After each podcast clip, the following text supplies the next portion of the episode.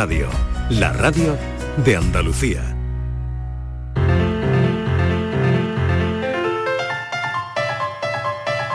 La paranoia de la tarde. Francis Gómez que llega en esta tarde pasada por agua ya en muchos puntos de Andalucía y que va a nevar, ¿eh? ¿Va a nevar? Dicen que va a nevar. Dicen que va a nevar. Bueno, tenemos paranoia, ¿no? Tenemos, Tenemos tenemos. ya todos preparados, listos Sí, libreta para en mano. recibir la paranoia de un lunes muy lunes. Pues claro, venimos del puente. Pero hoy es fácil. Quien venga del Es que puente. eso te iba a decir, claro, quien Quien venga de venga puente. del lo haya puente. tenido, que lo haya Que lo tenido. haya Quien lo haya tenido. y quien venga del puente. El pobre Miguel. Exactamente. Que ha salido ya porque Ha salido por patas, ha ido a la montaña salido, otra vez. Ha salido a la montaña. Bueno, bueno, bueno. Bueno, pues vamos con la paranoia de hoy. Francis, a ver cómo se nos da hoy. Venga, vamos. Que hoy lo tenéis que saber sí o sí, A porque ver. es que es fácil. Ya, es que ya de fácil esto no Sí. puedo ponerlo ya más fácil, ¿eh? Libreta. Venga, que Venga. Isma. Ya- ya estamos con las libretas. da suerte. Venga, de verdad. Venga. Bueno, pues veréis. mm, bueno, ojo, lo primero que como es tan fácil, quien lo sepa que. Ah, lo sé y punto. Ya luego resolvemos, ¿vale? Vale. Vale. Pues hay cinco trozos de carbón, una Sí. zanahoria y un gorro en el suelo de un jardín. Nadie los ha puesto allí de esa forma, pero ¿cómo han llegado hasta allí? Hay un trozo de carbón en el Cinco, suelo. cinco, Cinco trozos de carbón. cinco ¿no? trozos de carbón, una zanahoria y un gorro que están tirados en el suelo de un jardín, pero nadie los ha puesto así. Pero cinco de cada cosa. ¿Cómo han llegado? Yo sí Cinco sé. trozos de carbón, una zanahoria vale, vale, y vale, un vale. gorro. Ni idea. Yo sí lo sé. Allá, eh, sí, sí, sí, sí, sí, sí, vale, Lo peor de todo es que habéis dado las pistas antes de que yo hiciera la paranoia. Que está nevando. Vaya hombre. ¿Eh? Podría haber caído yo, pero No no te, preocupes. Podríamos haber sido cualquiera. La ¿eh? de ya botella. está, ya está. No te Es la más preocupes. fácil que hemos hecho nunca Vamos, en ya la programa. más fácil de Preocupes, todas. Francis, Porque he sido, he sido un poco boca. Todavía quedará gente como yo que no lo sepa. Pero Nada. no ha sido con No, intención. No, no, No no, sé. no, no. En la digo no se puede. Espera, que Estivali dice que no lo Claro. sabe. Espero que haya gente como yo que, te- que todavía no lo sepa. Yo to- Sí, no lo sé, de Estivali verdad está que no lo todavía en la ¿eh? trascendencia Pero un del momento, ¿eh? Piensa. Martínez, piensa, piensa en lo que yo he dicho, ¿no? No lo repitas, pero piensa que yo he dicho está lloviendo en Andalucía, Pero en algunos puntos de Andalucía, y, va a pasar una cosa. Pasan cosas. va a pasar una cosa. Claro, la fecha que estamos. En la fecha que estamos Que, en está. fin, que y quiero- entonces que no- llega A mí la Francis, zanahoria me tiene llega muy Francis y despistada. nos dice su paranoia. La zanahoria me tiene muy despistada. Y la traza de carbón también, También. ¿no? No, el carbón. Es Y que el ya, gorrito, claro, claro, y el gorrito. gorrito. Es que claro. Es que ya es de nacimiento, ¿Qué ella de lo otro no, ella de nacimiento. Venga, Los pues que repetimos. podían estar puestos Venga, 3 y repetimos. 2 o algo así, ¿no? Claro. Repetimos la paranoia una vez más, Venga, pero pues ahí- hoy, hoy, vamos, has triunfado, hoy has triunfado, Francis Gómez, venga. Hay cinco trozos de carbón, una zanahoria Venga, y un gorro tirados en el suelo de un jardín. Nadie los ha puesto así, pero tenemos que averiguar cómo han llegado hasta ahí. Muy bien, pues es la paranoia. Pues la tenemos. Hombre, lo del carbón despista un poco, ¿no? Sí, es verdad que hay un punto. Lo he tenido yo que pensar. ¿eh? Eh, lo del digo, carbón, ¿carbón esto por qué? ay, lo del carbón. Marina, ¿Y por- que no Carbón, está- ¿por es que qué? no Claro, podría haber sido para otra Sí, a paranoia ver. más adelante, pero. Claro, a ver, Patrick, ¿qué Es que, dice? no, es que no estáis viendo porque Estivali sigue diciendo no tengo ni idea y Inmaculada, Inmaculada haciéndole el gesto y ella, pues es que no sé qué estás viendo. Es que no tengo ni idea, Como Inmaculada, si en ¿qué algún momento, en algún Bueno. momento jugásemos al Pictionary, ¿no? Se lo puede dibujar, Patri, se lo puede dibujar, Es claro. como jugar al. Inmaculada Dibujamos cositas, diciendo- hacemos mi- mímicas, Mímica, eh, para, diver- Menos mal que no nos graban. Menos mal, menos mal que esto no lo veis, que solo lo escucháis. Menos mal, menos mal. Bueno, cinco y casi diez minutos de la ¿Pero tarde y si lo sabéis, si lo sabéis llamar, Michelier de las ruedas. Pero qué, muñeco bueno, todavía sigue. Bueno, no. podéis llamar a Francis Gómez si lo sabéis. Favor, ¿eh? y que se la claridad Estivali, por favor. Sí, Venga, en ello, tiene yo. venga, hasta ahora. Hasta luego. La paranoia de la tarde. Canal Sur Radio, Sevilla. La Diputación de Sevilla actúa contigo. Con el plan contigo, para reactivar la economía y el empleo en toda la provincia. 470 millones de euros en empleo e inversión. Actúa contigo. 470 millones de euros para generar empleo y dar apoyo a las empresas de la provincia. Una inversión histórica para nuevas obras e infraestructuras. Plan contigo, Diputación de Sevilla. No te pierdas la programación para toda la familia en Auditorio Nissan Cartuja en este mes de diciembre, con obras como Alicia en el País de las Maravillas, de Simba Kiara, El Tributo del Rey León o Papá Noel Misión Salvar la Navidad. Entra en auditorionissancartuja.com y descubre todos los espectáculos familiares programados. No te quedes sin tu entrada. Repetimos, auditorionissancartuja.com. ¿Quieres comprar al mejor precio? Escucha, en Muebla y Nervión estamos de liquidación por cierre. Artículos de calidad con hasta el 80% de descuento. Sofás, colchones, muebles y artículos de decoración. Solo hasta el 30 de diciembre. Más información en el 955-184027 o en mueblaiCony.com. Últimos días. Date prisa, que se acaban. ¿Planeando salir de escapada o de fin de semana? Recuerda, hay otra Sevilla. Asómate a la provincia y disfruta de un turismo seguro en cada uno de sus espacios naturales, pueblos monumentales y alojamientos. Cambia de vistas. ProDetour Turismo de la Provincia, Diputación de Sevilla.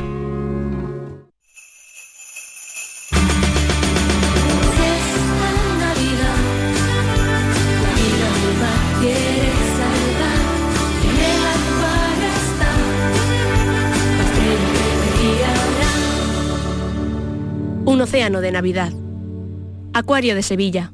Liquidación por cierre en Pieles Carrión. Prendas de mujer con descuentos de hasta un 90%. Sí, sí, un 90% de descuento en chaquetas y abrigos de alta peletería. Aprovechate de esta liquidación total porque es hasta fin de existencia y consigue prendas para siempre. Del 1 al 31 de diciembre. Pieles Carrión en Autovía Sevilla-Huelva, kilómetro 28. Recuerda, liquidación total de prendas de mujer en Pieles Carrión. Noticia de última hora. Sube la luz, sube el gas, suben los alimentos. Pero en tiendas MGI, los juguetes siguen a 10, 15 y 20 euros. Porque estas navidades ningún niño se quedará sin juguetes. Tiendas MGI, mirando por tu ahorro. Visítanos en tu tienda más cercana o en tiendasmgi.es. Somos la generación más inclusiva y diversa de toda la historia. Compartámoslo, gritémoslo, démoslo todo, sintámonos orgullosos. Pero sobre todo, aprovechémoslo. Si nos dejan, tenemos la oportunidad de crear una sociedad en la que todos seamos protagonistas. Tú también. Grupo Social 11. Generación Inclusión. ¿Te duelen los pies? ¿Tu hijo camina mal? El podólogo es el profesional cualificado para el diagnóstico y tratamiento de las patologías de los pies que necesiten plantillas o soportes plantares, adaptándolos totalmente a medida con una amplia variedad de materiales que se adapten a las necesidades de cada paciente. No juegues con tu salud ni la de los tuyos. Acude al podólogo. Es un consejo del Colegio Profesional de Podólogos de Andalucía. Pasión Vega presenta Lorca Sonoro, un nuevo trabajo grabado en directo en el que el artista cuenta con colaboraciones de lujo y desgrana la simbología lorquiana haciendo la suya desde una profunda sensibilidad.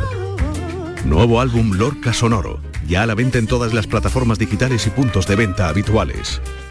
La mañana de Andalucía con Jesús Vigorra te invita a conocer este miércoles la campaña Dona Vida al Planeta, una iniciativa para concienciar de la importancia del reciclaje y reutilización de tus viejos electrodomésticos. La mañana de Andalucía con Jesús Vigorra. Este miércoles, edición especial de las instituciones y entidades que impulsan y apoyan RAE Andalucía, gestión de residuos de aparatos eléctricos y electrónicos. Campaña Dona Vida al Planeta, con la colaboración de RAE Andalucía. La actualidad y las novedades en salud siguen estando en Canal Sur Radio, en Por Tu Salud. Las noticias sobre investigación médica, prevención, terapias, las personalidades destacadas de la medicina en Andalucía. Por Tu Salud, desde las 6 de la tarde con Enrique Jesús Moreno. Canal Sur Radio, la radio de Andalucía. La tarde de Canal Sur Radio con Mariló Maldonado. Casi las cinco y cuarto de la tarde, un embarazo deseado es una noticia alegre, gratificante para nosotras, para la madre.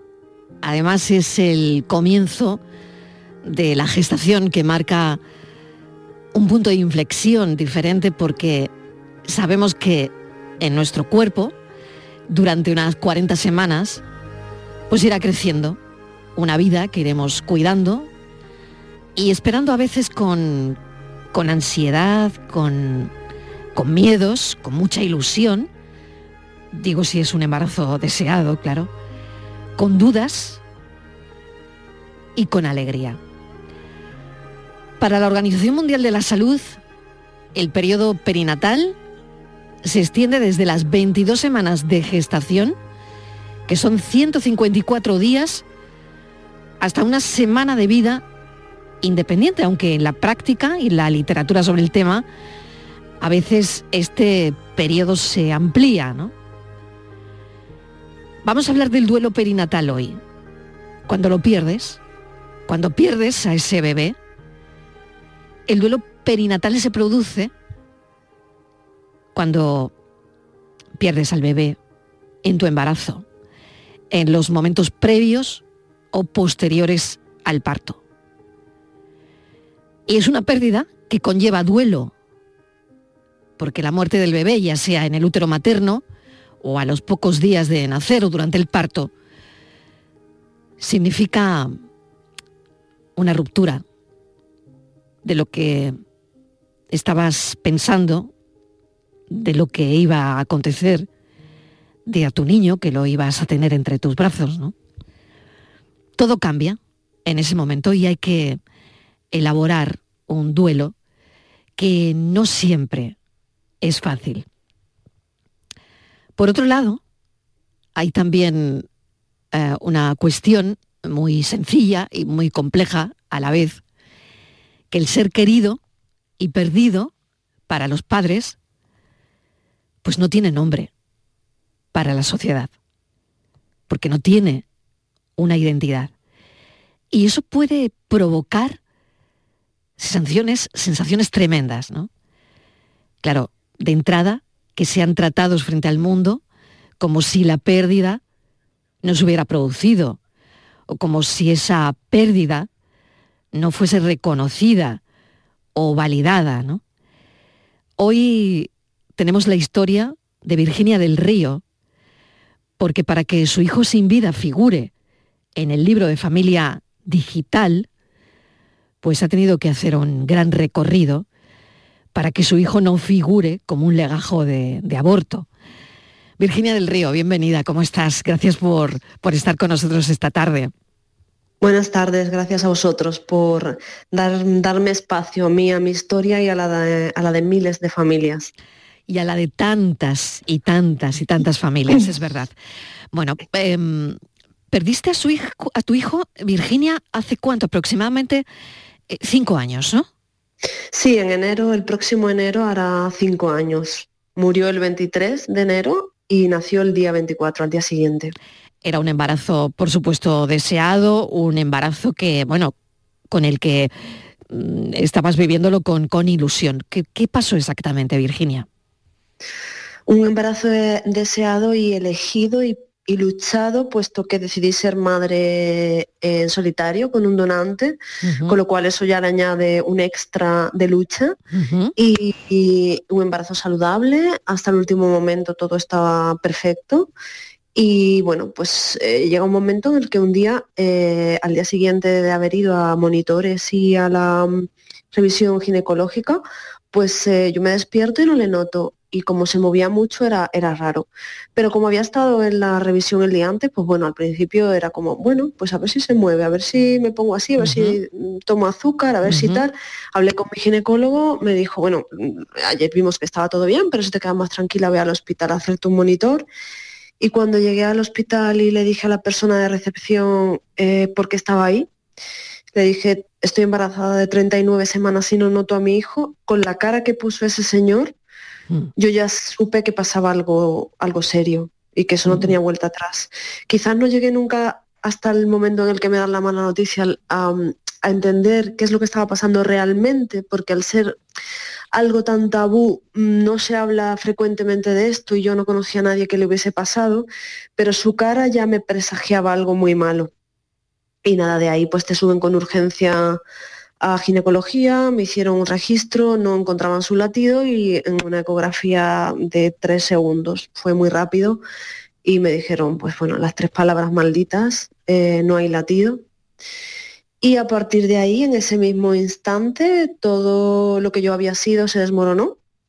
Y, y bueno, pues toqué el infierno con las dos manos y, y luego tocó subir. Porque todo lo que yo había conocido hasta ese momento pues desapareció bajo mis pies. Mm, Entendí que la versión de Virginia que yo conocía pues ya no iba a ser más, porque era una versión mucho más inocente, probablemente en esa inocencia lleva otro tipo de felicidad, ¿no? Esa ingenuidad de no saber ni siquiera que un bebé a término puede morir justo antes de, de nacer. Yo sí tenía en mi cabeza historias de vueltas de cordón y cosas así que me, que me daban miedo pensando en el parto, pero nunca llegué a contemplar, porque no conocía tampoco a nadie que me lo hubiese contado, que un bebé a término puede fallecer de repente. Entonces, pues, pues eh, el, el espacio de tiempo que fue desde que me dan la noticia, me ingresan y tal, hasta que doy a luz, que pasaron unas 24 horas, yo lo recuerdo todo como en gris, ¿no? En gris, eh, mucha, mucha información, mucha toma de decisiones, eh, mm, te explican que tienes que dar a luz, mm, a ti te parece la mayor crueldad que te pueden hacer, ¿no? Es mm, cómo voy a dar a luz sabiendo que está muerto, ¿no? Eh, pero bueno, cuando luego te explican bien los motivos, pues al final decides, venga, vale, pues sí, tengo que dar a luz. Entonces, todo está teñido de, de mucho dolor eh, del alma, porque como siempre digo, esa- mm, cuando yo empecé con la inducción al parto, las matronas venían de madrugada a la habitación y me decían, ¿nos puedes pedir analgesia? Estamos viendo en el monitor que tus contracciones son muy fuertes y estás aguantando. Pero es que a mí me dolía el alma. Es que yo no, casi no reparaban ese dolor físico. Era, sí, me dolía, pero el alma me dolía mucho más. Entonces, mm, bueno, pues mm, era como secundario, ¿no? Ese dolor físico. Entonces, bueno, tres palabras te cambian la vida, esa es la realidad. Tremendo, es tremenda tu historia, Virginia, como la de muchas mujeres que pasan Mm. también por ello. Y, y todo esto se silencia mucho. La verdad es que me cuesta entender por qué. Cuando una lo analiza, ¿no? Em, qué difícil es hablarlo. Eh, no sé por qué, no sé si tú has llegado a, alguna conclusión como periodista también, como compañera, ¿no? Eh, pero es verdad que da igual quién seas, ¿no? Da igual las posibilidades que tengas. Eh, La muerte ha llegado, arrasa con todo, porque has tenido un embarazo saludable durante 39 semanas y en la última semana tienes que dar a luz un bebé que ya no lo es. Es, es increíble, ¿no? Porque no sé cómo, eh, cómo se supera algo así, cómo es el duelo mm, de una persona que pierde a su bebé, que no lo llega a conocer, pero que lo ha sentido durante 40 semanas, casi 39. Bueno, yo siempre digo que la línea que separa la vida de la muerte es muy fina. Un segundo antes mi hijo estaba vivo y un segundo después no. Entonces, eh, es tremendamente difícil mm, asimilar que tienes que recibir muerte cuando tú te habías preparado para recibir vida. Entonces, es tremendamente difícil encajar que en tu tripa, dentro de tu cuerpo, tu hijo ha fallecido. Eso es tremendamente difícil, pero más difícil es después ver tu barriga vacía y, no ver a tu, a tu hijo en, en la cuna. ¿no? Eh, hay muchas familias que deciden despedirse de su bebé. Eh, yo decidí no, no hacerlo pues solamente por, por una cuestión y siempre lo cuento porque hay muchas mujeres en mi situación que luego se sienten tremendamente culpables y yo tuve pues ese momento de lucidez de decir, vale, no puedo hacer nada por salvar su vida, eh, pero en cambio puedo hacer algo por eh, salvarme a mí.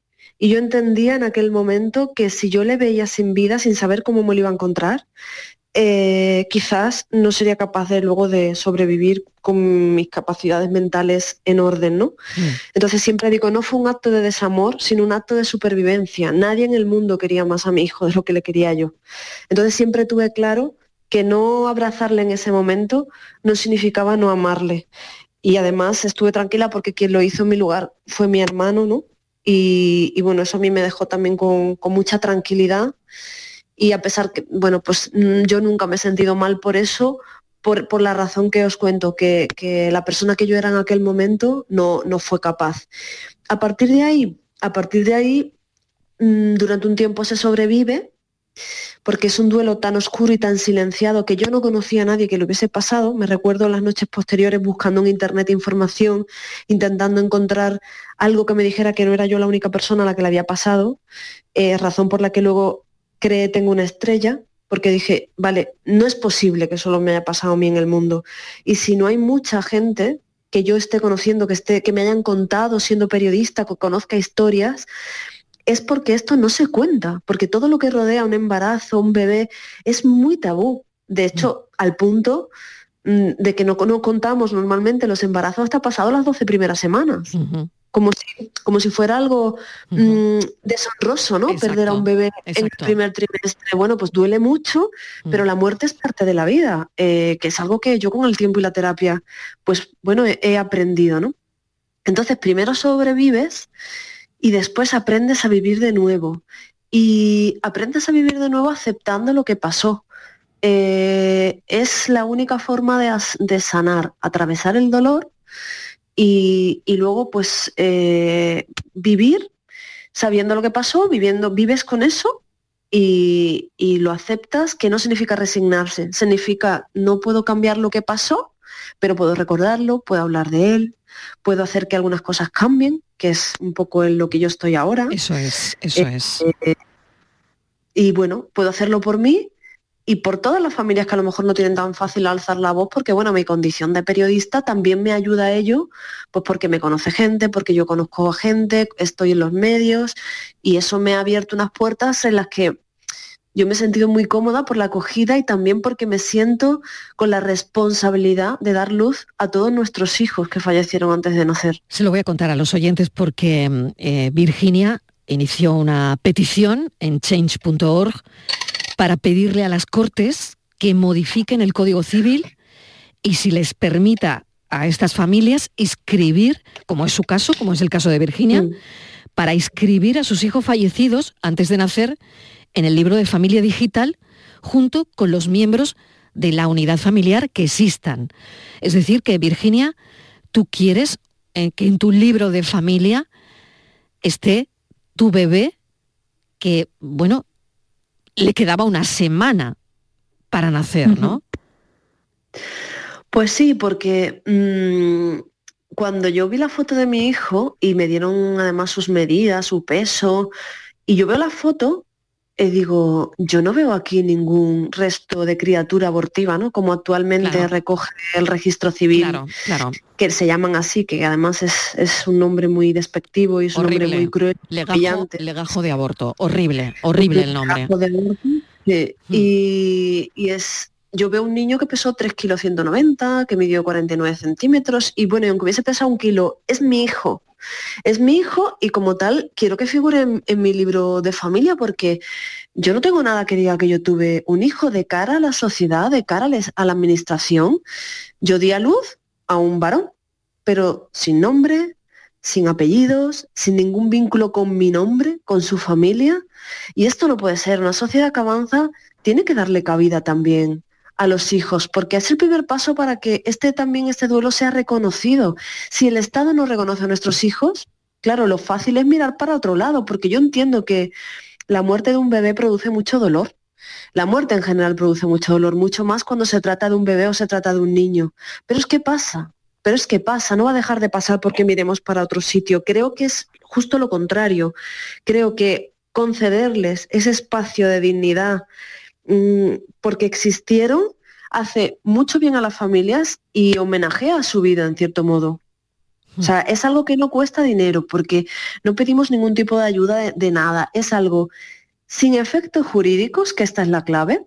Esa- ese bebé va a figurar en el libro de familia solamente como un miembro de la familia que existió y que falleció antes de nacer y ya está, sin efectos jurídicos, pero sí que podamos hacerlo con carácter retroactivo, es decir, que las familias que lo deseen puedan acudir y registrarlo aunque pues falleciera hace tiempo. Y es solamente medicina para el alma, no es nada más. Yo creo que es tanto, no solo medicina para el alma, el alma Virginia, es, es tanto lo que mm, eh, supone, ¿no? Porque es al final un, un reconocimiento, es pedir, ¿no? Que, que, mm, que ese duelo se autorice, ¿no? Porque es Mm. como ese duelo que estás haciendo es como un duelo desautorizado al- por la Sí, sociedad, absolutamente. por la sociedad, por las leyes, por ¿y por qué? Claro, me imagino que te habrás hecho esa pregunta mil veces, ¿no? Mm, me doy cuenta que, mm, que en torno a la muerte de un bebé hay mucha desinformación y sobre todo mucha falta de educación emocional, ¿no? Mm. Se dicen verdaderas barbaridades cuando Sí. muere un bebé. Sí. Es verdad que siempre con ánimo de, de animar, pero a una madre o a un padre no le anima que tú le digas, bueno, mujer, puedes tener otro, porque otro será otro. No será el que ha muerto o la que ha muerto. Mm, No se nos ocurriría decir eso eh, cuando el que muere es otra persona ya o adulta o tú no vas a un funeral del, mm, del marido de tu amiga y le dices, bueno, mujer, pronto conocerás a otro hombre, sería una barbaridad. No, se te muere tu madre, bueno, mujer, mm, mm, bueno, ya está, ya puedes tener a tu madre en, en tu tía. Evidentemente no, solamente pasa con los bebés. Y creo que eso pasa en parte porque no les estamos dando la dignidad que tienen. Entendemos que hasta que no están los brazos, no existe. Y claro que existe. Existe desde el momento en el que tú lo concibes, eh, ese bebé va creciendo dentro de ti, ese bebé es una vida. Y cuando muere a punto de nacer, te deja los brazos tan vacíos y tan desolada, o sea, que me digan a mí que yo no he tenido un hijo, pero si mi vida giraba en torno a él, todo giraba en torno a él y de repente todo eso se desvanece y tú tienes que aprender a caminar de nuevo y, vivir, mm, aprender a vivir sin él, es así. Virginia, ¿cómo va la petición? Porque una vez que, que decides, ¿no? Que imagino que esto pues lleva su tiempo, porque claro, mm, te llevará tiempo, te habrá llevado tiempo el duelo, eh, luego poner las ideas en orden, que esto no es fácil, y luego tomar esta decisión de decir, bueno, pues yo creo que mm, esto merece que se modifique el Código Civil, ¿no? ¿Cómo va la petición que, que has hecho en chain.org? Mira, la petición la lancé coincidiendo con el día del duelo perinatal y gestacional a mediados Sí. de, mm, de octubre. Y bueno, vamos superando las 107.000 firmas, pero hay que moverlo todavía mucho más porque eh, una, una recogida de firmas sirve sobre todo para decir esto nos importa, por favor hagan, háganos caso. Entonces, eh, a mí me gustaría que quien nos esté escuchando no solamente busque la petición y firme, sino que también la comparta, porque si yo firmo soy una persona, pero si la comparto con 10 y consigo que firmen esos 10 son 10 más, y si esos 10 firman consiguen que firme otros 10, pues imagínate lo lejos que puede, que puede llegar, ¿no? Como digo, es algo que solamente necesita una pequeña modificación legislativa y, y cada familia, cada año se estima que son 2.000 nuevas familias las que pasan por algo así.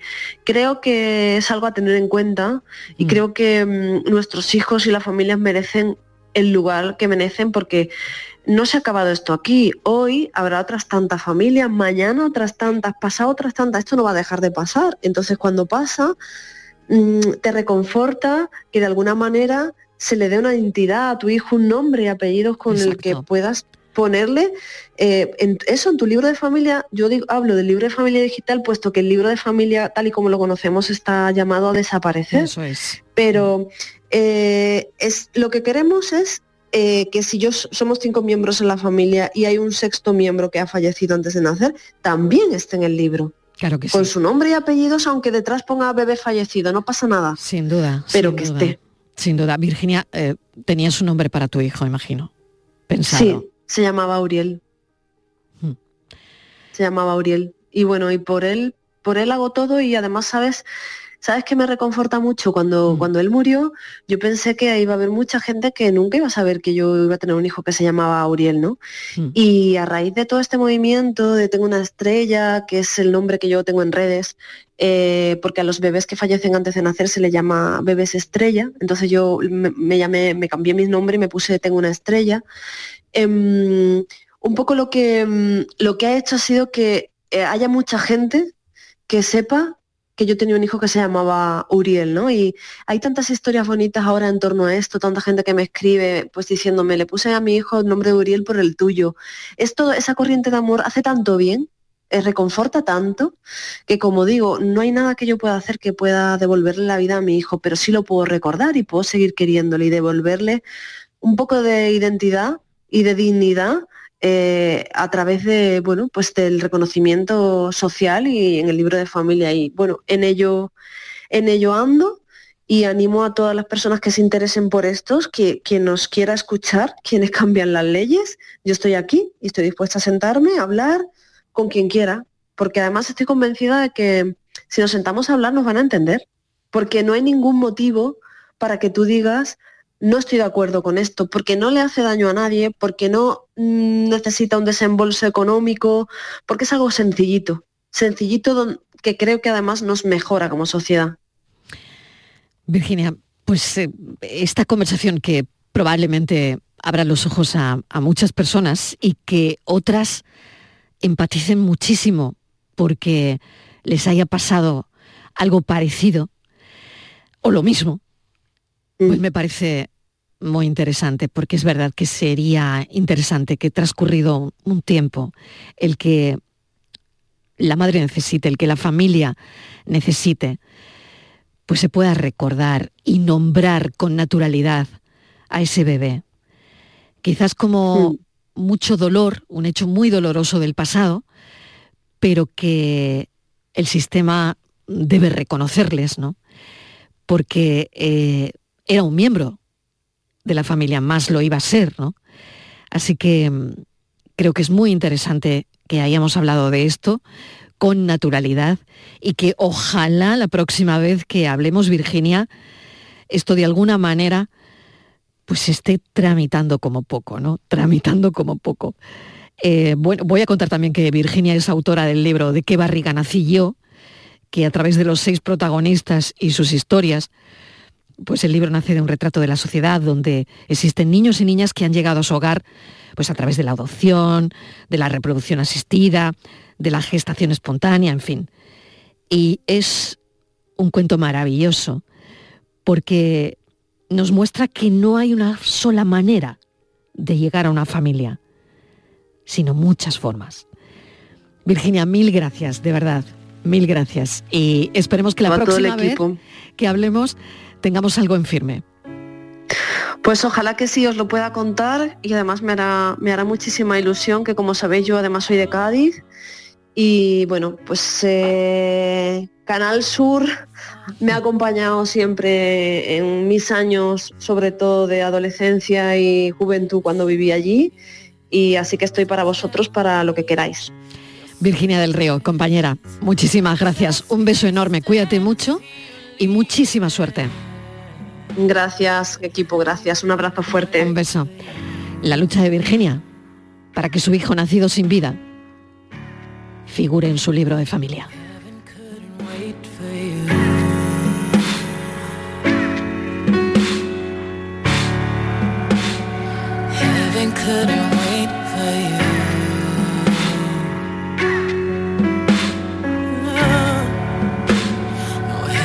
couldn't wait for you So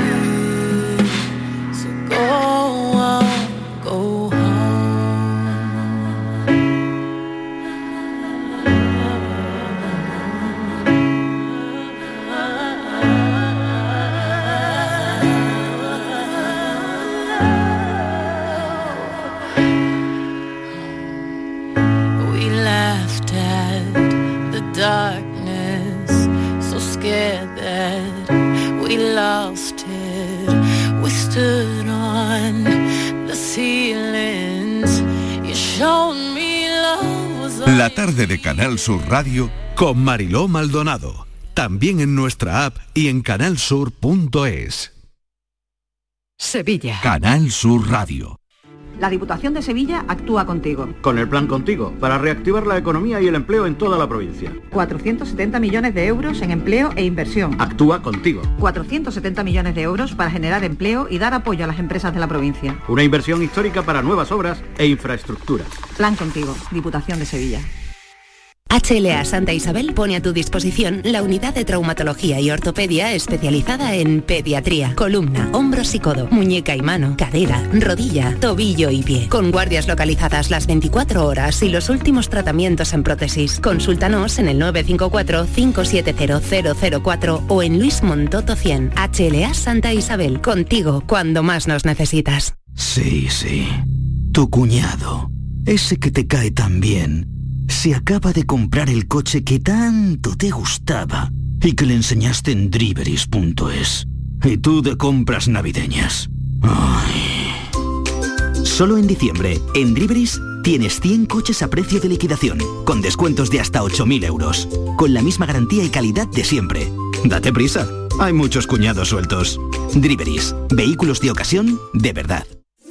¿Vas a salir en la cabalgata de Reyes? Ven a Juguetes Velando, empresa dedicada exclusivamente a la venta de caramelos, balones y juguetes para cabalgatas de Reyes Magos a precios inmejorables. Llámanos al 622 20 27 81 o ven a visitarnos a nuestra nave en Camas, Polígono Industrial Los Girasoles. Regala ilusión con Juguetes Velando. Las furgonetas Mercedes-Benz están fabricadas para darlo todo. Y con el servicio Express Service podrás contar con un mantenimiento ágil, sin tiempos de espera y con la calidad habitual de Mercedes-Benz. Reserva tu cita en nuestra web y optimiza tus tiempos. Con Cesur y Fervial, tus talleres autorizados Mercedes-Benz en Sevilla. Hola, soy Salvador Dalí. Y si además de avanzar en inteligencia artificial, investigamos más nuestra inteligencia natural, quizás así podamos vencer enfermedades como la que yo sufrí, el Parkinson. Apoyemos la investigación en enfermedades neurodegenerativas. Entra en fundacionreinasofía.es. Llegó el mes más mágico. Brinda por un nuevo año sin subidas en tu factura de luz. Ilumina tu hogar de noche y día consumiendo tu propia energía con primeras marcas y hasta 25 años de garantía. Descubre cuánto puedes ahorrar gracias a los paneles solares. Socialenergy.es o 955 44 11 11 y aprovecha las subvenciones disponibles. La revolución solar es Social Energy. Seguro que como persona consumidora has contratado algún producto bancario o financiero por el que te sientes engañado. No te preocupes. En Adicae Andalucía arreglamos tu situación sea cual sea. Protégete contra los abusos y colabora en nuestra lucha por solo 3 euros al mes. Infórmate ahora en adicaeandalucía.org. Campaña subvencionada por la Junta de Andalucía.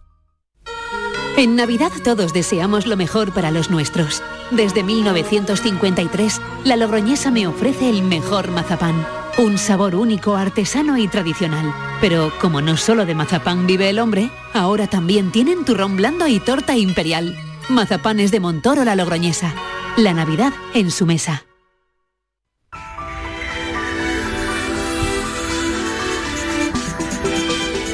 Enrique Jesús Moreno, que ya llega a esta hora para avanzarnos contenidos. Enrique, bienvenido. Hola, muchas gracias Mariló, muy buenas tardes. Pues mira, ya sabéis, el otro día, la semana pasada, nos ocupamos de la salud de los mayores, ¿no? Y de cómo prevenir ciertas complicaciones que podían surgir. Bueno, pues hoy vamos a hacer lo propio, pero en este caso con eh, nuestros niños, con los más pequeños. Ya sabes que se está hablando del estreptococo, ya sabes que se está hablando de la bronquiolitis, de la vacuna de la gripe. En fin, hay muchas cuestiones en medio de todo esto y de, una, de un problema, por cierto, eh, Mariló, que se suele relacionar más con el verano, pero que no, que tiene una vigencia entre los más pequeños también durante el invierno, que es la gastroenteritis. Para esto hay eh, pediatras, hablaremos con una de ellas, que eh, mantienen que mantener eh, pues bueno, la microbiota de los pequeños adecuadamente, si hace falta con algún refuerzo eh, tipo eh, de, aditivo alimenticio, ¿no? O de complejo alimenticio, mejor dicho, pues eh, puede ayudar a que esas diarreas, a que esos problemas de gastroenteritis mengüen, ¿no? Y vamos a Mm. ver la última actualidad que nos cuenta el doctor Ignacio Salamanca. Ya sabes que es un pediatra muy implicado en la actualidad, muy implicado en por dónde van las cosas, en la epidemiología y nos va a contar sus experiencias sobre por dónde va todo esto de la gripe, los pequeños y demás y otras cosas, todas aquellas que nuestros oyentes quieran consultar en el programa de esta tarde. La salud de los más pequeños en clave, sobre todo, Mariló, de prevención. Claro que sí, pues vamos con todo eso a las seis en punto de la tarde. Un Eso beso, es. Enrique. Hasta Otro ahora. para ti, hasta Chao, luego. adiós. Quería recordaros que esta temporada, La Mañana de Andalucía, el club de los primeros de Canal Sur Radio, tiene un nuevo número de WhatsApp. A él le podéis enviar vuestros audios para contarnos qué haces tan temprano, en qué trabajas, a dónde vas. Anota 616 161 161. Primerizas, primerizos, os espero. La mañana de Andalucía. El club de los primeros de Canal Sur Radio con Charo Padilla. De lunes a viernes desde las 5 de la mañana. Más Andalucía, más Canal Sur Radio. La tarde de Canal Sur Radio con Mariló Maldonado. Ya están aquí los millennials, 6 menos cuarto de la tarde. Ana Barranco, bienvenida Ana, ¿qué tal? Hola, ¿qué tal Mariló? Los jóvenes que vienen con energía, Miguel Ángel Sastre, ¿qué tal Miguel Ángel? ¿Cómo estás? Hola, ¿qué tal Mariló? ¿Cómo andáis? Muy bien, muy bien. Javier Soto, que también está. ¿Qué tal Mariló? Muy buenas. Bueno, y mis millennials quieren hablar hoy del precio de los transportes y por ende de la vuelta a casa por Navidad que va a ser difícil. Miguel Ángel, a ver, ¿cómo va a ser la vuelta a casa? Carita, ¿no? Cara. La Bueno, vuelta a casa yo ya es tengo mi- cara. Yo que vivo en Madrid y tengo que volver a Andalucía, sí, Sí. tengo mi tren ya sacado y demás, pero es verdad que a un precio mucho más alto. Yo que soy de Cádiz me tengo que ir hasta Sevilla porque no había trenes a Cádiz y a un precio que no es lo lógico porque muchas veces te cuesta casi más caro el, el tren que el avión, que el avión al final es un servicio privado y el tren que debería de ser un servicio público está costando mucho más caro que el avión. Entonces ¿Cómo es puede como ser, algo Miguel incomprensible. Ángel? A ver, es Pues incomprensible. eso digo yo. Eh, eh, ¿dó- ¿Dónde le ves tú la explicación? Es decir, esto, no sé, ¿dónde vamos con que un tren valga más caro que un avión? Eh, no lo sé. Eh, Que como lo veo yo, yo creo que Sí. hay dos motivos. Por un lado es que cada vez hay menos trenes, antes de la pandemia había muchos más trenes disponibles y después que Renfe está empezando a funcionar muchas veces como, el- como las compañías eh, aéreas, es decir, por oferta y demanda. Eh, si hay mucha oferta y poca demanda, pues el precio es diferente a si fuese al revés. Entonces yo creo que es mejor que hubiese un precio fijo a esas tarifas dinámicas que a veces entre semanas sí te, sí te funcionan, pero cuando hay un momento de muchísima demanda, el sistema quiebra. Por lo tanto, eh, Ana, esto no está pensado para la gente joven, ¿no? Hombre, yo O creo que desde luego para nuestros bolsillos no. O sea, Pensado en la gente que tiene que volver de- los sitios a casa, ¿no? Claro, claro. En mi caso, yo, por ejemplo, no tengo que hacerlo porque, porque vivo en Málaga y trabajo en Málaga, pero sí que es cierto que, mm, que al final a mí me da la sensación de que siempre que voy a sacar un ave, sea la época que sea, que es que al final no lo acabo cogiendo. O sea, y a lo mejor a algunas amigas mías que sí tienen esta complicación de, pues me voy a ir el fin de semana a casa por, o el puente o tal, y al final dicen, bueno, pues me voy a echar ocho horas de autobús y ya está, o sea, porque es que no, no se puede. Porque no da el presupuesto. No, no da el presupuesto, No o sea, da. no, no es comprensible y también leía por ahí, claro, que, que- qué lógica tiene si estamos tan preocupados por el medio ambiente, que un vuelo, que un avión contamina más que un tren, que qué lógica tiene que el tren eh, valga más caro, o sea, porque al final las cosas como son, o sea, por mucha conciencia ecológica que tengamos, el bolsillo yo creo que prima en la mayoría de las decisiones. Bueno, en vuestro caso es que es o No, no es. mm, es claro que no tenemos otra opción. No hay, no hay muchas opciones, ¿no? Claro. Javier, a ver qué le parece a Javier Soto. Javier, ¿tú tienes que desplazarte ahora Sí, en estas fechas? Lo mío da para un programa aparte, Mariló, porque tengo que ir a, Astu- tengo que- tengo que ir a Asturias, Mariló. Yo vuelvo a Asturias por Navidad, entonces los de Asturias eh, tenemos un capítulo aparte en esto que dura muchas horas. O sea, tú tienes que ir hasta Asturias. Sí, y no había trenes ya, lo, lo saqué el otro día de hecho, entonces me subo en autobús. A ver Claro. si me escuchan los dioses y en mayo abren el AVE, por favor, la línea de AVE a en Madrid Oviedo, que nos ayudaría Por ejemplo, mucho. ¿no? Un Madrid-Oviedo no te vendría nada mal, ¿no? Nada mal, nada mal. Y, y bueno, estaban agotados los trenes, los 4 o 5 que hay al día, y me subo en autobús. Claro, todo esto eh, lo traemos aquí al programa porque es que de verdad no es nada simple, supone una odisea para la gente joven. Claro. O sea, ¿con cuánto tiempo vas Sí, a yo- reservar tu plaza de, de- de AVE? O sea, Claro. para que te salga medianamente razonable, ¿no? Lo que tienes que pagar.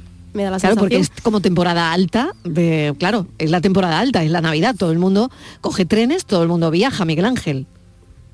Claro, y que además es lo que dice Ana, que no te, muchas veces no puedes hacer la previsión porque el que está estudiando igual le ponen un examen, el que está trabajando igual ese día no se lo dan de vacaciones y se tiene que un poquito organizar. Entonces mm, yo creo que sí que habría que hacer un esfuerzo para que ese servicio se garantice. Y no solo pasa en Navidades, sino que también en verano, los que somos de costa, es prácticamente imposible eh, volverte un fin de semana a tu casa y ver a tu familia. A menos que eso, que tires de autobús o te bajes con un amigo en coche una cosa así. Entonces es un problema que afecta muy directamente a toda la generación joven porque primero le limita la movilidad y segundo te aleja un poco de tus raíces y de tu familia, que eso también es una cosa que es bastante grave. Y también en las zonas rurales también los aleja un poco el poderse volver a sus zonas. Y las formas alternativas de viajar, pues no lo sé, en BlaBlaCar, este tipo de historias, que no quiero hacer publicidad, pero esto, esto es una alternativa para vosotros, Javier o Miguel Ángel o Ana, no lo sé. Yo lo he usado muchas veces y lo, ideal para mí sería que hubiera más oferta de trenes. De hecho, los últimos meses, que lo, he utilizado también, han abierto la competencia y, por ejemplo, a, Barcelona desde Madrid hay una nueva línea, un par de ellas, creo, un par de mm. empresas más que ofrecen trenes y que funcionan bastante bien y es, todo lo que sea aumentar la oferta y la competitividad entre empresas normalmente suele favorecer a los usuarios. Yo creo que la línea va por ahí, más que, que en un momento determinado utilices BlaBlaCar, que habrá gente que le guste más, otra menos, ¿sabes? Claro, mm, Miguel Ángel, que el precio de la gasolina también está ahí, ¿no? Es decir, que parece... Claro, el BlaBlaCar también es una opción. También es una opción, pero también es, es caro dependiendo de cómo, del viaje que hagáis, ¿no? Sí, porque yo creo que ya no... Y no es la única opción, quiero decirte, es que tampoco puede ser eh, eh, solamente esto, ¿no? Ya me da la sensación de que no se pone en juego que sea más o menos cómodo. O sea, ya el hecho de decir cuánto puedo pagar y, cuánto es razonable. O sea, por, eso, porque al final pues tú dices, bueno, es un, un bla bla car o bueno, coche compartido, por no coche decir, compartido, venga, por no decir marca, que ya hemos dicho muchas veces marca. Es verdad. pues por, por eso, pues dices, claro, pero ¿y cómo voy ahí en el coche? O sea, voy ahí apretadísimo y también me va a costar caro, porque al final la gasolina, el diésel el gasoil, lo que sea, todo está muy caro también. Entonces, al final yo creo que es lo que están comentando mis compañeros. También, por ejemplo, aquí en Málaga, el hecho de el, AVE, que es un poco low cost, por así decirlo, que se lleva retrasando la llegada, lo anunciamos en la prensa, va a llegar el AVE barato, va a llegar el AVE barato, no llega. el ave barato no llega. El ave barato low cost no, esperando que llegue el ave barato, pero el ave, el ave barato no, llega todavía. Bueno, a ver, Miguel Ángel, no llega el ave barato. Y a Cádiz menos. Y a Cádiz, directamente no hay ni ave. O sea, eso, ya directamente partimos de esa base, pero es verdad que la opción del coche compartido está bien, pero es lo que decía Ana, la comodidad no es la misma, después también la seguridad no es la misma. Yo entiendo que, mm. por ejemplo, muchos padres, para chavales que son más jóvenes, les da un poco de reparo muchas veces el subirte en un coche tantas horas. Te lo digo ya, coche un te lo digo ya. Claro, Claro. Claro, y después también el tiempo, porque un ave a Málaga o a Sevilla son dos horas y pico, no llega a tres, y en cambio un viaje en coche de las cinco horas no te baja. Entonces, claro, también es un poco por cuestión práctica del tiempo del que dispones para ir y volver. Entonces, yo creo que eso, por un lado, el aumentar la competencia, después que, Renfe, sobre todo, aumente también la oferta de, plazas como tenía y vuelva al, al, punto de antes de la pandemia, que en muchos casos se ha reducido. Mm. O sea que la vuelta a casa por Navidad igual a Odisea. o, me gasto el, o, me gasto el, dinero que no tengo, ¿no? igual la definición de la inflación, pero para los jóvenes, para Totalmente. los de los jóvenes. Hoy yo creo o de los padres de los jóvenes. De los padres de los jóvenes también, claro, claro. Sí, sí, sí, es que al final es eso, ¿no? Sí, a ver, ¿quién hablaba? ¿Miguel Ángel o Sí, yo, Sí, Miguel Ángel. Que creo que si abriésemos hoy un buzón de sugerencias, de llamadas, se nos llenaría. De, porque ese tema es de los que más se habla entre la gente joven en estas fechas. Posiblemente sea uno de los que más se pone encima de la mesa. Es como vuelves a casa, ¿no? ¿Cómo te vas? tú? cómo te vas? ¿Y tú cómo te vas, no? Y cómo, claro, y tienes ya billete y no, y cuánto te ha costado, en fin, este tipo de historia. Bueno, no sé si se habla tanto, creo que menos, de Meghan y Harry, que el otro día nos quedan pocos pocos minutos. Mira, aquí están, aquí están. Bueno, es el documental Circo Real, golpe directo a la monarquía británica. Esos son algunos de los titulares que se leen en la prensa británica después de el estreno. Eh, no sé qué os parece a vosotros. ¿Lo habéis visto? ¿Os interesa? ¿No os interesa nada? ¿Os da igual? Aunque en fin, no lo sé. Mm. Ana. A ver, a mí la Casa Real Británica siempre me ha llamado mucho la atención, honestamente, sobre todo a raíz del tema de Diana y tal. Claro. Bueno, yo creo que mi abuela siempre dice que al final es mejor que hablen de ti a que no hablen, ya sea para bien o para mal. Eso siempre me lo ha dicho mi abuela. Entonces, en este caso lo están criticando muchísimo. Yo creo que también ha sido un poco el momento, ¿no? Porque todavía la Casa Real con el tema del fallecimiento de Isabel II, que no hay mucha gente contenta con el hecho de que Carlos haya, no haya abdicado en, Guillermo y se haya quedado con el trono yo creo que el momento también es como el caldo de cultivo perfecto para, para que se O sea, que tú crees que ha habido ahí eh, un momento... Yo creo que ha sido un poco meditado. Un momento de lanzar el documental, ¿no? vale. a, ver, Miguel Ángel, ¿a ti te importa mucho? ¿Nada regular? Eh, ¿Has visto la serie? ¿No la vas a ver? A mí me importa entre el cero y la nada, vamos, o sea, muy poco. Pero... Me importa más viajar eh, la, vuelta a casa, la vuelta a casa directamente. Mm. Sí, que, y en todo caso, la familia real británica, mm, aquí en España, pues nos importa lo que nos importa, pero máxime, eh, Harry y Meghan no son prácticamente los herederos al trono, vamos, no lo son directamente, entonces importan todavía menos que el que sí que lo es. No obstante, yo creo que todo este tipo de cosas siempre tienen su, interés, más bien por el morbo que por la cuestión práctica. Entonces, igual sí que acabo viendo la serie, ¿eh? nunca se sabe. Amigo, amigo, amigo. Javier, ¿y tú? ¿Te importa? ¿Lo verás? ¿No lo verás? Eh, ¿No te importa nada? Sí, Miguel Ángel estaba entre el 0 y 1, yo menos 1 y 0. Menos 1, o sea que no, para nada. Me da una pereza, toda la prensa rosa en general me da pereza, pero las casas reales todavía más. O sea que te da pereza... la historia. Eh, vale. me gusta la historia, pero el morbo este de si ha dicho A, si ha dicho B, si ha faltado el respeto, al final... de Crown mejor, ¿no? De Crown mejor. Y para hacer dinero, me da la sensación de que es porque si al final si quieres tranquilidad, intimidad, lo último que haces es un documental. Oye, ¿y se, ¿y se haría alguna vez alguna serie? Porque, bueno, material hay también, ¿no? Yo creo. De la familia real española. No lo sé. eso, eso ya no dos partes. yo creo que se, hizo, se hizo Miguel Ángel, no lo sé. Yo estoy un poco eh, sí, fuera. del rey emérito. Tipo, claro. Del rey emérito, es verdad. Hay rey dos, emérito, eh, sí. que yo tipo documental. Ah, vale, vale, es verdad, es verdad. Acabo de caer que sí, hay, hay. Pero, pero no como, como esto de Meghan y Harry, ¿no? Sino una destinada. Eh, donde donde mm, no sé no es una declaración como de los protagonistas como esto no claro. Es, más tipo, es más tipo investigación, ¿no? Sí. Más tipo investigación más ese plano. Aquí al final se ponen delante de una cámara en un sofá Eso es. a decir cosas que al final luego la Casa Real va a desmentir, que es lo que está pasando. Exacto, exacto. Es una lucha de, claro, esto ha sido así, no, esto es mentira. Claro, que no sé si vemos al emérito en un sofá contando como Harry y Meghan algunas cosas, no, ¿no? Mm, no, no, creo, no, lo veo claro, ¿eh? Yo creo que tampoco. Vale, eh, tengo aquí a Francis Gómez porque no, no lo vemos, directamente no lo vemos. Me está ignorando porque no, como no soy de ninguna casa real. No, pues no, no. Tú tienes sangre real para este programa. Venga, vámonos. Sí, auténtica, si me pincha esa El enigma de hoy. Bueno, pues lo planteo y casi casi que vamos del tirón a una solución porque es muy facilito. Eh, hay cinco trozos de carbón, una zanahoria y un gorro tirados en el suelo de un jardín, pero nadie los ha puesto allí de esa forma. Y la pregunta es, ¿cómo han llegado hasta allí? Hombre, las pistas, con la fecha que estamos y el Hola Marilo y compañía. Soy Naima, la hermana de Amaro. Y para la paranoia de hoy, que había cinco trozos de carbón una zanahoria y un gorro que tiraba en el suelo y que nadie le había puesto ahí, era que había un muñeco de nieve y se ha derretido. Toma ya. Adiós. muy bien, muy bien. Oye, qué bien, Neymar. increíble, increíble. Sé que tengo un oyente Oye, oye, increíble. Bueno, pues eso era, Claro, se había derretido la nieve y la zanahoria en la nariz, el gorro del muñeco. Muy propio de estas fechas. bueno, ¿qué te ha parecido, Ana? Tremendo la paranoia de hoy. ¿eh? O sea, vamos, totalmente propio, totalmente propio. Para salir corriendo. Aunque en Málaga yo no lo veo mucho en la nieve, pero bueno, me gustaría, me gustaría. Miguel Ángel Sastre, muchas gracias. Un beso. Gracias a vosotros. Javier Soto, gracias. Ana, hasta pronto. gracias. Pensamos.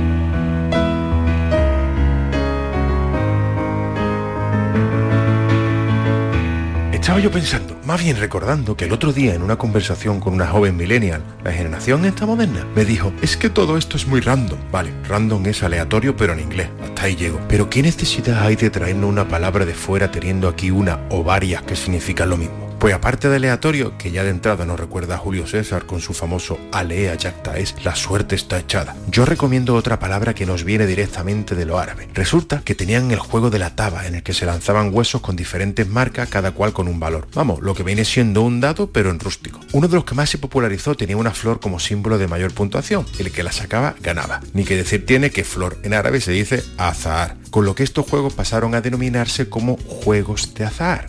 Y claro, cuando uno que habla latín vulgar se pone a pronunciar el árabe, pues pasa lo que pasa, que de tanto repetir juego de asá, juego de asá, juego de asá, se quedó en juego de azar. Y esa es la palabra que le recomendé en lugar de random, azaroso, que significa lo mismo, pero huele mejor.